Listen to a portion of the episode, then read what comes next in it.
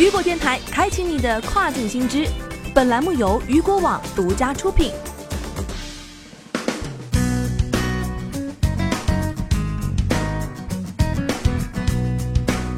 Hello，大家好，欢迎大家收听雨果电台这一时段的跨境风云，我是佳佳。那么接下来将带您一起了解到的是，亚马逊 A to Z 索赔政策变更，卖家需在四十八小时内对退货请求做出回应。据悉啊，亚马逊美国宣布更改 A to Z 索赔政策，要求卖家在四十八小时内对退货请求做出回应。那么，亚马逊表示了，为帮助卖家避免任何的潜在或者不必要的 A to Z 索赔。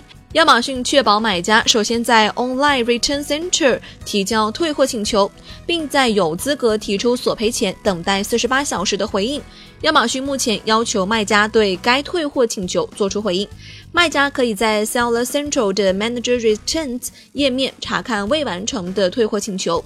如果买家提出索赔，而卖家在四十八小时内没有对退货请求做出任何的响应，那么亚马逊将批准索赔，并将索赔金额计入账户。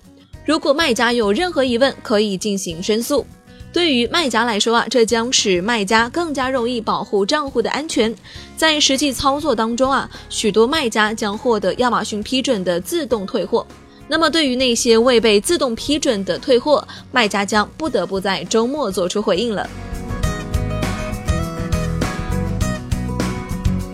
好的，以上就是这个时段跨境风云的全部内容了。感谢您的收听，我是佳佳，我们下个时段再见吧，拜拜。